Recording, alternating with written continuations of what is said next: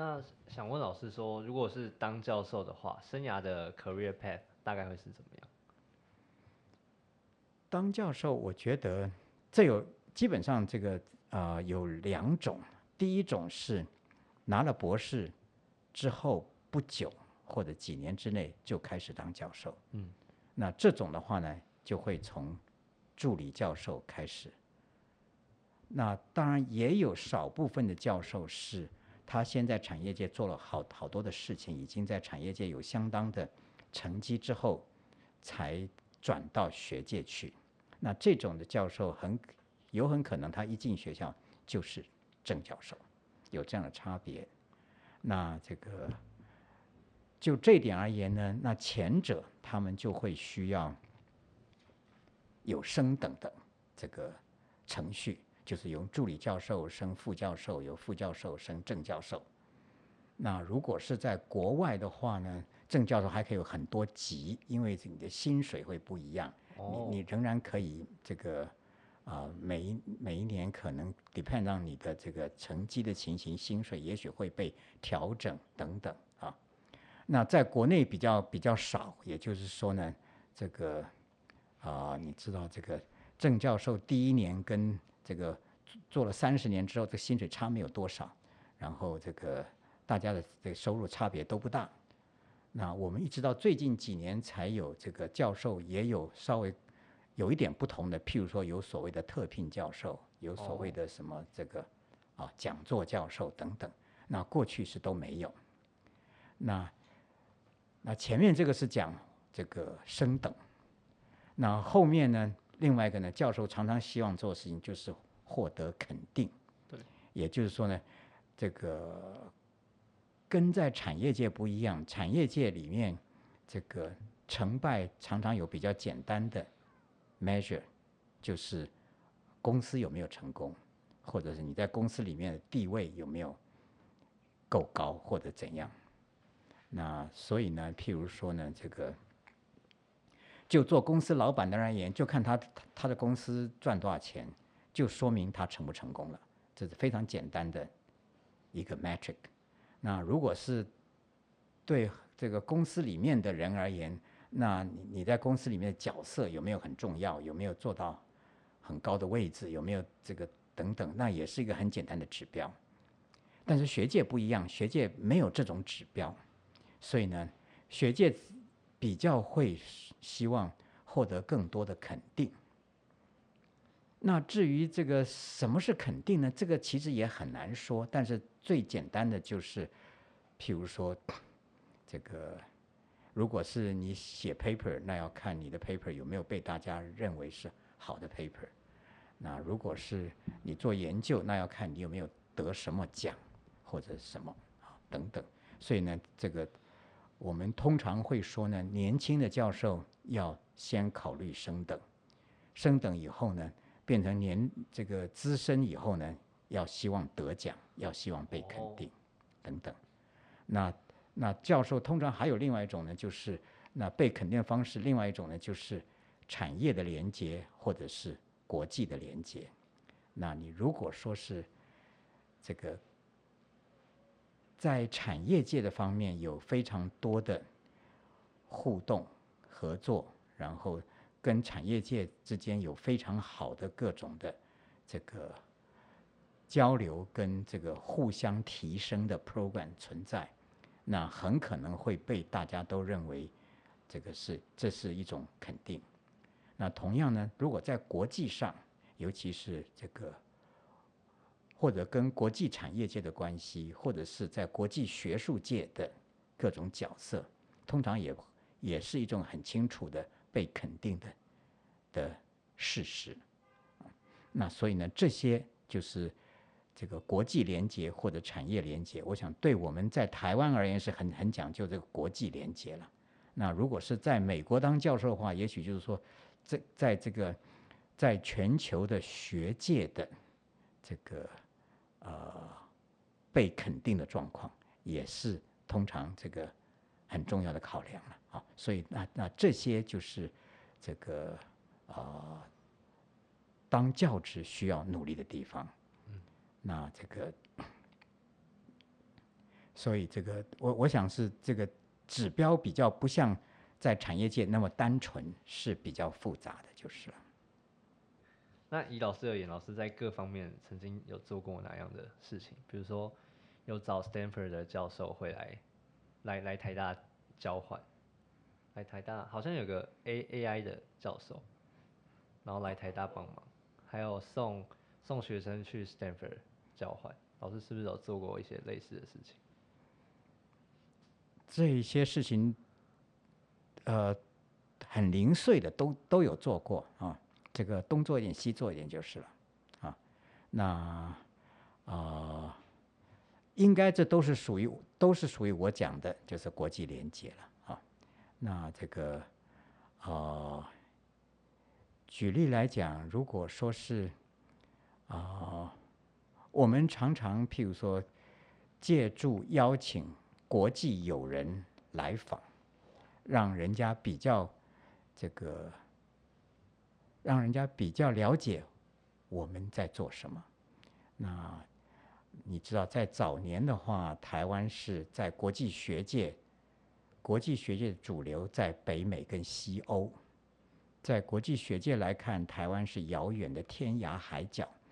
然后，那他他们可能从来没有注意过，也从来没有关心过。所以呢，如果把国际友人邀请来，让他们了解我们，这这是一件重要的事。那这个同样呢，也我们因为是在天涯海角，我们也不容易接触他们，所以呢，如果把他们带进台湾，对我们的国国内的学界也是很有意义的，让他让我们国内的这个啊，国内的这个啊学生们可以接触到国际学者是怎么样子的，他们说说什么样的东西等等，也是很重要的。啊，所以呢，那也是这个这个值得做的事。那这个啊，那当然，如果我们有办法这个建立一些这个这个交换学生的 program，让这个我们的这个呃学生有机会去国外的大学跟人家交换一下，或者这个这个。做一些这个参与一些他们的 program 或者什么，当然是非常好的事啊。何况这些都是这个各种可能的这个国际连接。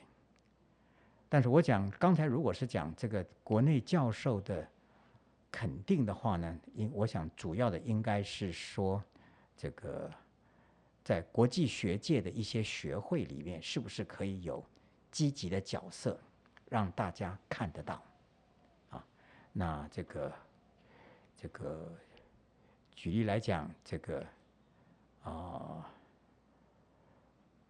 在他们的这个期刊里面担任编辑，在他们的会议、他们的国际会议里面担任重要的角色，在他们的学会的组织里面担任重要的工作，变成是他们的这个。这个这个国际学会的重要的 leader，然后这个啊，我想这些是比较大宗而具体的，比较是这个要花非常多的功夫去建立各种国际连接才有办法做的这些事。那我在这个我在这个做院长的时候，我就提一个口号。就是说，这个我们不只是要跟国际连接，我们是不只是要这个跟国际接轨，而是要朝国际舞台的中央迈进。那什么叫国际舞台的中央呢？我说，国际舞台中央就是这个这个舞台的中央，通常是指这个啊。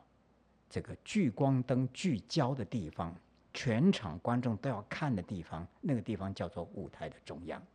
所以呢，你如果在国际学界是全球的这个国际学界的人都会关注、都会看到的那些角色，那这就是国际舞台的中央。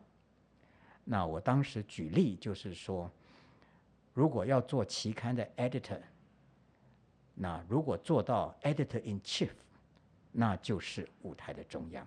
哦，如果要办国际会议，你要做大会主席，你要做 TP chair，你要能够把这些这些重要的大会，譬如说在台湾主办或者什么，那这种叫做国际舞台的中央。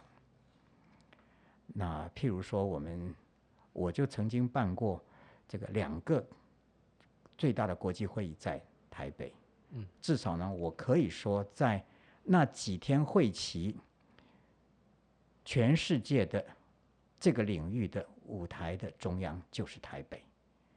那这个等等哈，那这个譬如说，如果是要写 paper，我们希望我的 citation 非常高，高到大家都在看。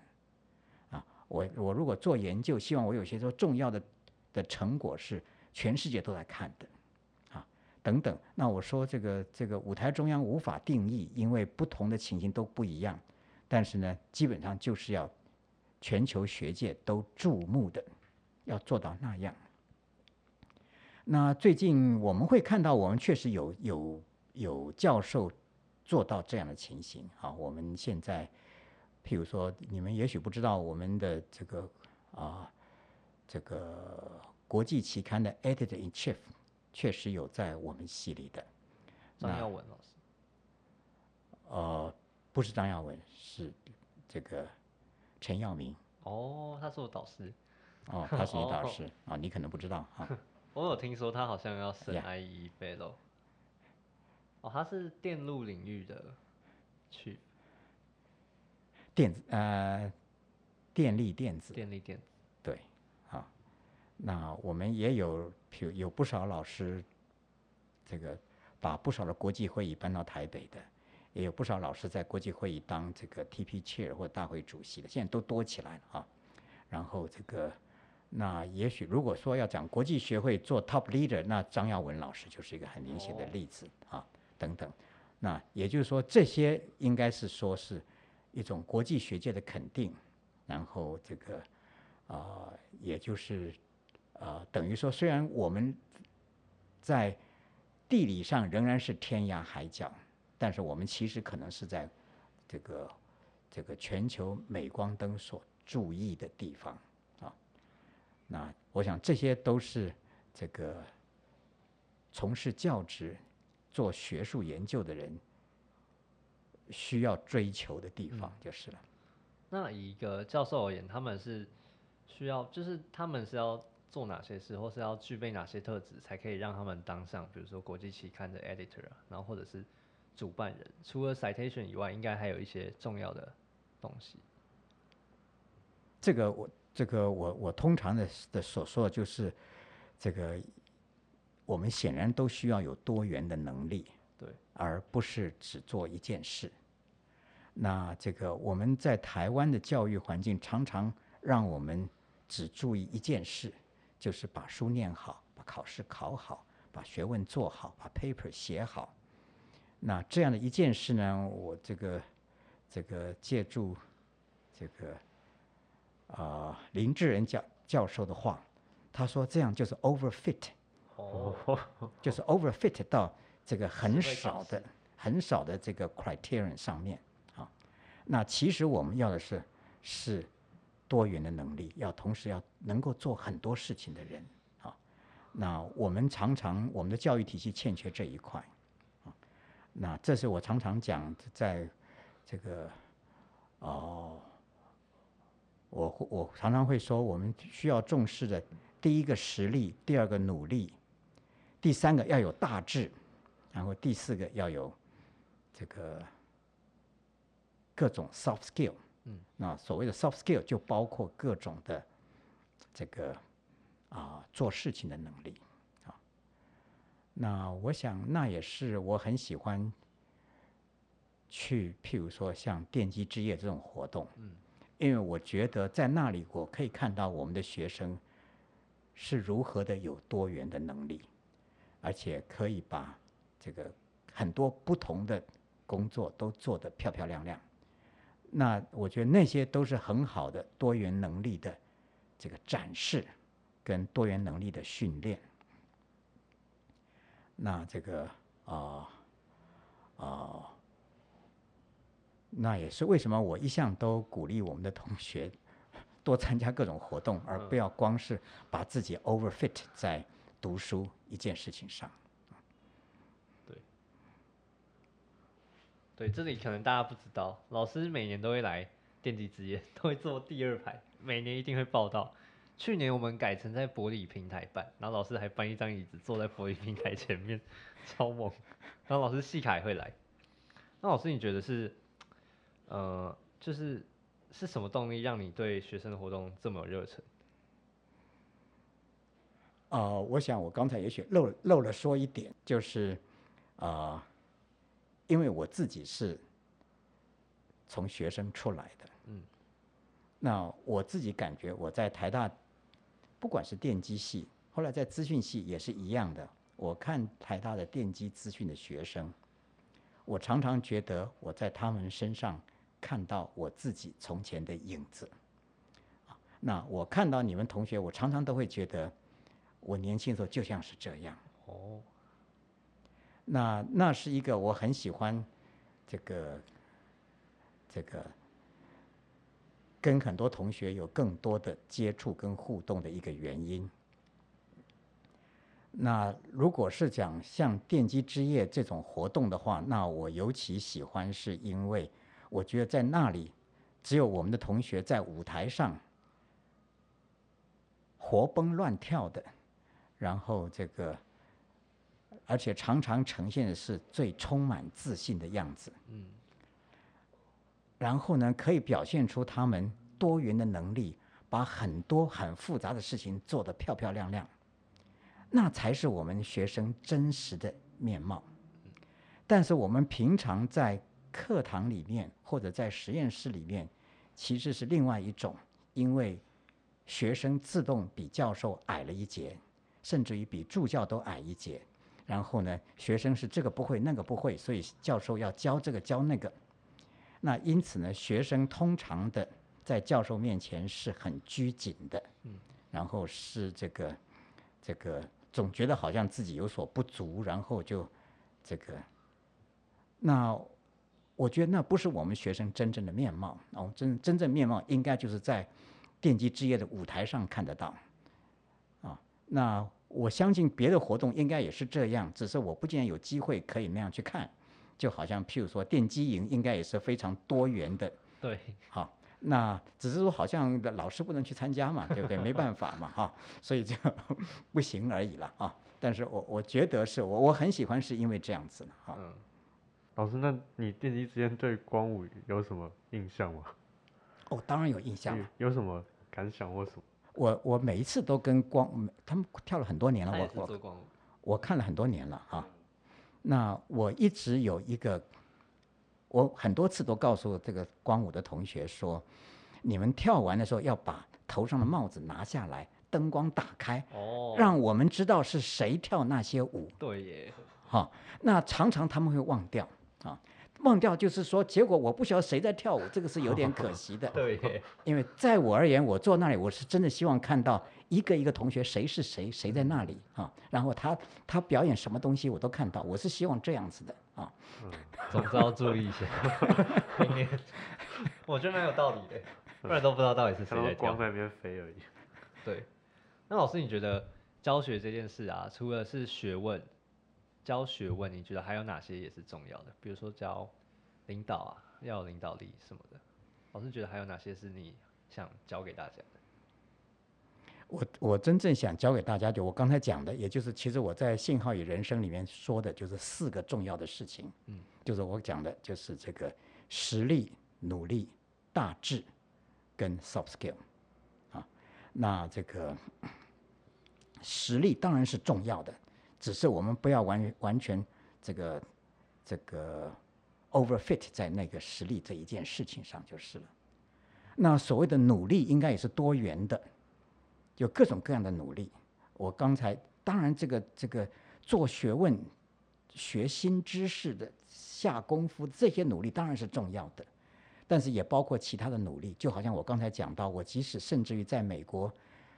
觉得我有可能要变成美国人的话，我要努力去学做美国人，嗯努力要融入美国社会，这也是一种努力啊。就说你各种各样的努力是很多元都要做的。那大致是更重要的，也就是说，我觉得如果我们的学生里面有的人很有大志，有的人比较没有大志，这就决定后来他们的发展。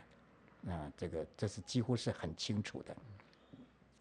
那大致也是要有办法培养的，而且是跟这个自信、跟勇气都有关系的。嗯，越有自信、越有勇气的人，就越会有大志嘛。真的，那这个哦，那有的人这个这个这个这个他的志向不够大，就是因为他从来没有自信嘛啊等等，所以这些都很重要。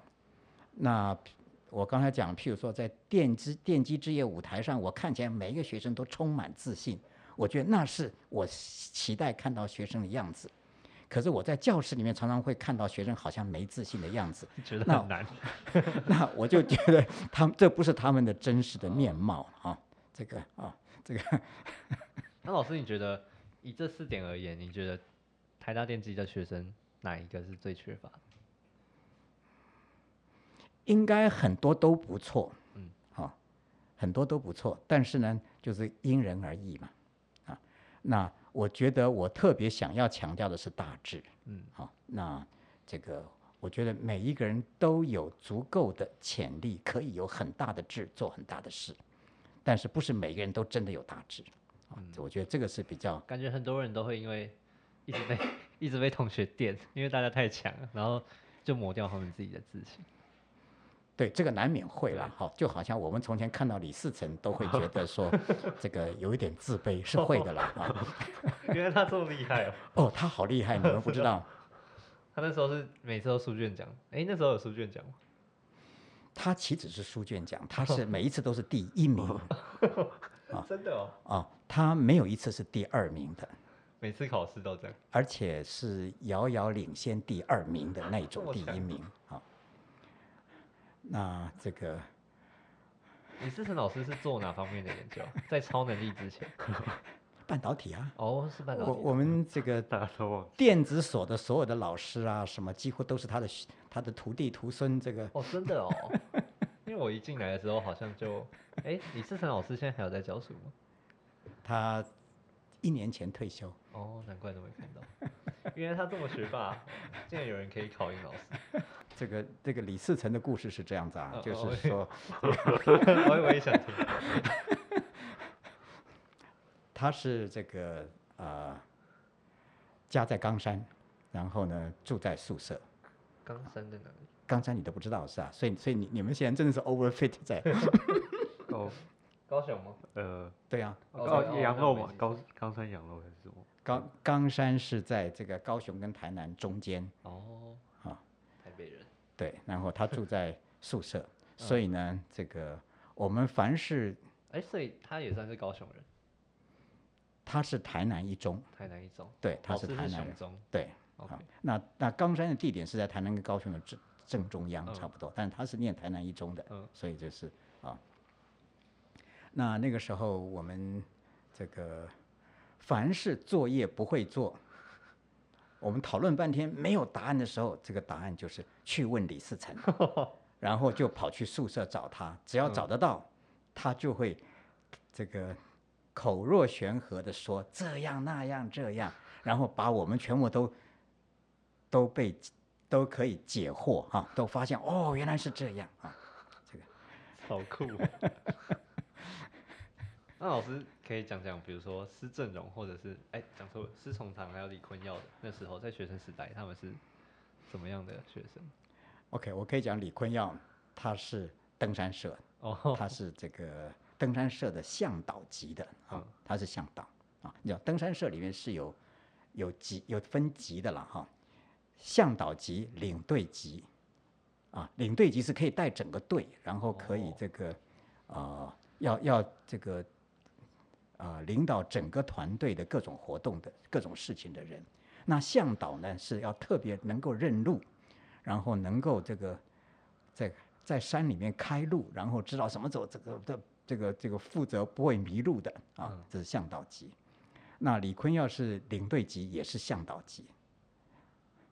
那这个呃，我可以讲个小故事，就是有一年他要带一个队去走圣灵线，嗯你们可能不知道圣灵线是从这个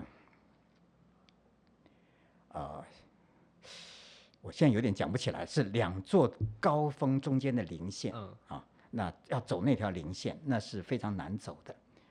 他要走圣灵线，然后呢，这个他说这个是很有挑战的，所以呢，这个队员要经过他挑选才可以，哦一般人是不能去的。嗯，那我很想去啊，他就说你不行，所以后来我没去。所以最后是几个人去啊？我不知道后来几个人去，但是这还有这样，总之是特别厉害的人才能去啊。要特别会爬的才可以。那后来这个他的这个啊、呃他的这个叫做明基友达集团，他是明基友达集团的这个整个集团的 leader 啊。对，那就有这个传统，就是说这个所有的这个哪一级以上的 leader 一律要爬玉山 啊，你这样好酷。一律要爬玉山。那嗯那当然有他的理由，就是说爬玉山是这种登山是一种很好的历练啊，锻炼心智。对，锻炼心智了。你也要克服自己，要克服自自然啊。这个这个是有有很多事情可以锻炼了啊。我想他显然是很有体验，所以他说我们的 top leader 通通都要爬。那也不要爬那么多山了，他他可能走过多少山我不知道，但是呢，他说至少你们要爬玉山嘛，玉山是所有的这个山里面算是非常好爬的一座山。哦，所以呢，至少你们全部都要爬玉山啊。哎、那时候李坤耀是毕业后就在台湾念书，然后创业吗？还是他也有出国念？他后来有出国，但是呢，很长一段时间他是在国内的。哦，他是差不多，他是有先在哪里工作过再去创业吗？是不是他呃们都是在那个施正荣的那一家？应该说，施正荣在那个年代可以算是台湾在这个领域了的非常重要的 leader。嗯那很多后来的很多产业的的这个领袖人物都是他一手培养出来的。四重堂好像也是。对对呀，哦，那他们年轻的时候有展现什么特质吗？比如说，就看出来以后会变成大老板，领导力之类的。当然，这些都是非常重要的事啊。就是说，呃我们也不能说啊、年轻有领导力，将来就一定可以做做大老板，也不是了哈。就是当然，你做大老板还有很多条件的配合，也要有机缘的配合啊，缘分的配合，这些机会的配合，这种都有了啊。所以也，但是反过来讲，能够做那样的人，就是我讲的这个 soft soft skill 一定是很强的，嗯然后一定是有大志的啊，然后这个这个那也是一定是很有自信心，然后很有勇气的啊，那这个那我想这些都是一些必须有的条件就是了。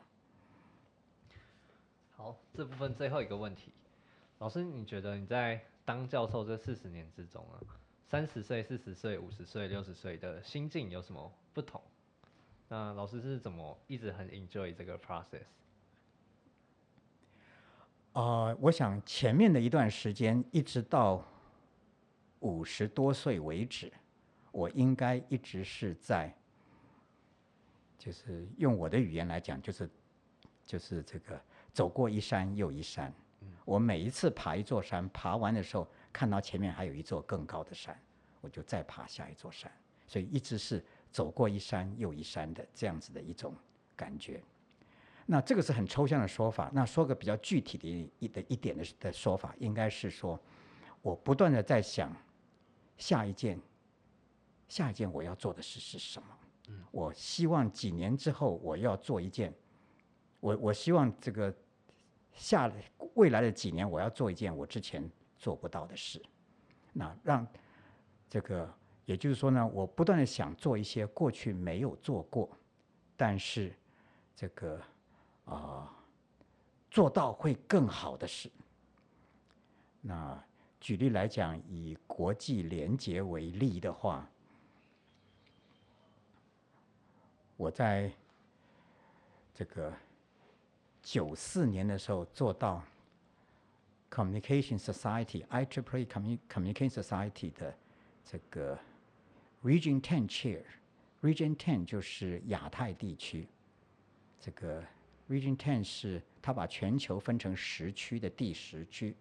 这个第十区的范围是西起巴基斯坦，南到纽西兰，北到西伯利亚，哈，包括整个太平洋，但是不包括夏威夷。哦，好，这个我都会背，因为呢，我曾经做过这个 Region Ten Chair，然后我九四年做做 Region Ten Chair，我到九六年我做他们的 Vice President，嗯然后然后我到九八年我做他们的 Award Chair 啊。